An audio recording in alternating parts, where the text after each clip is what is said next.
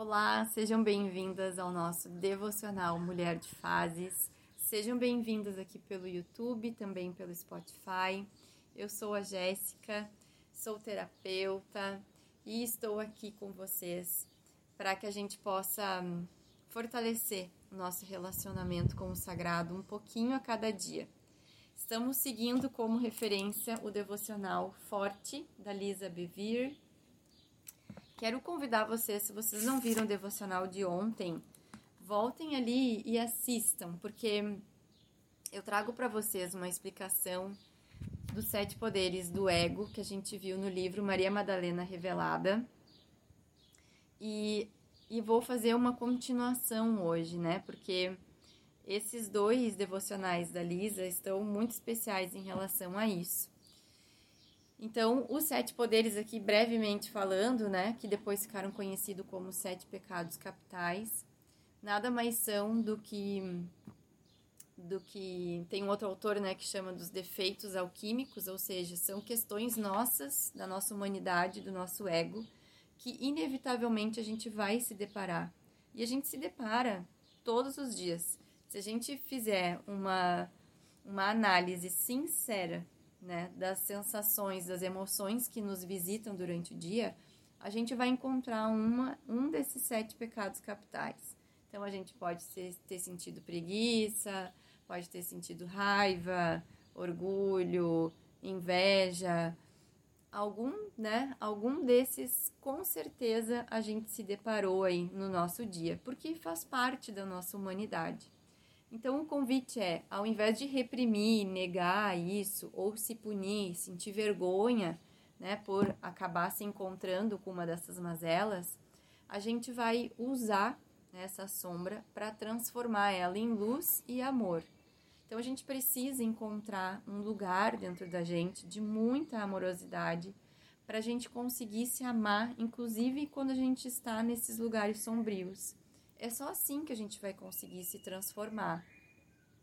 E aí a Lisa hoje traz uma coisa lindíssima que tem tudo a ver com o meu trabalho, que é a conexão das emoções com um corpo saudável ou não.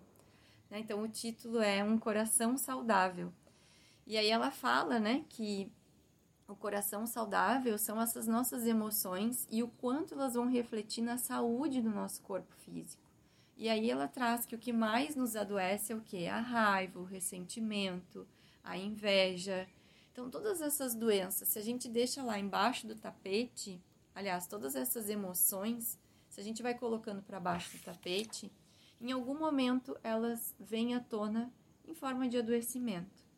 Então, eu achei muito legal, amei, porque ela traz um, um, um provérbio que é o coração bem disposto é remédio eficiente, mas o espírito oprimido resseca os ossos. Então, essa coisa de ressecar os ossos também me fez lembrar, né, de novo, do Mulheres que Correm com os Lobos, da velha seca, né? Então, na medicina chinesa, a água é, né, a gente, não só na medicina chinesa, né, mas essa, a água representa o simbolismo da vida.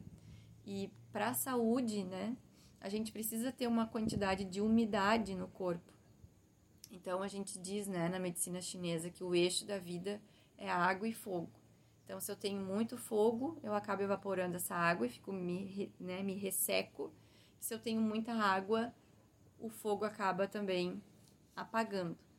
Então esse equilíbrio é muito importante.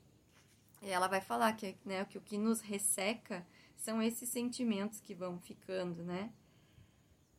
Então, ela diz, ela traz mais um um pedacinho que eu quero ler para vocês. Na vida, nossa vida está no sangue e nosso sangue é fortalecido pela medula em nossos ossos. Se os ossos secarem, a própria fonte de vida ficará comprometida. Isso é confirmado novamente em Provérbios, no trecho de dois pontos, abre aspas. O homem paciente dá prova de grande entendimento, mas o precipitado revela insensatez. O coração em paz dá vida ao corpo, mas a inveja apodrece os ossos. A Bíblia contrasta paciência com um temperamento explosivo. e paz com inveja. Paciência dá entendimento, enquanto um temperamento explosivo é evidência de tolice. Um coração sereno dá vida ao corpo, enquanto a inveja e desgosto corrompem ou apodrecem até os ossos. Então, fiquei pensando também, né, que na medicina chinesa a gente fala, né, dessa respiração rápida e curta, vai gastando o nosso ti, a nossa energia que a gente recebeu quando a gente foi concebida, né? Então essa paciência, esse saber respirar, né, esse perceber se será que essa briga aqui vale a pena, né? Ou será que eu posso esperar? Né? Será que eu posso respirar um pouquinho e e, e daqui a pouco poder dar uma outra resposta, né, para isso. Então, é, o quanto a gente precisa desse caminho, né, para poder. Vocês vão me dar licença que eu vou fazer um pause no vídeo para abrir a porta para o Ted que quer entrar e já vem.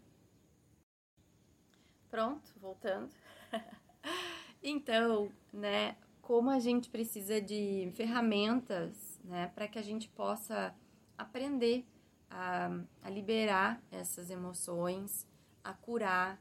Né? Então, não é simplesmente querer se livrar disso também, né? Então, isso é outra coisa que a gente precisa. Eu vejo muito, né, que a gente tá nesse caminho, assim, de. Ah, eu preciso me liberar disso, não posso sentir isso porque isso é ruim.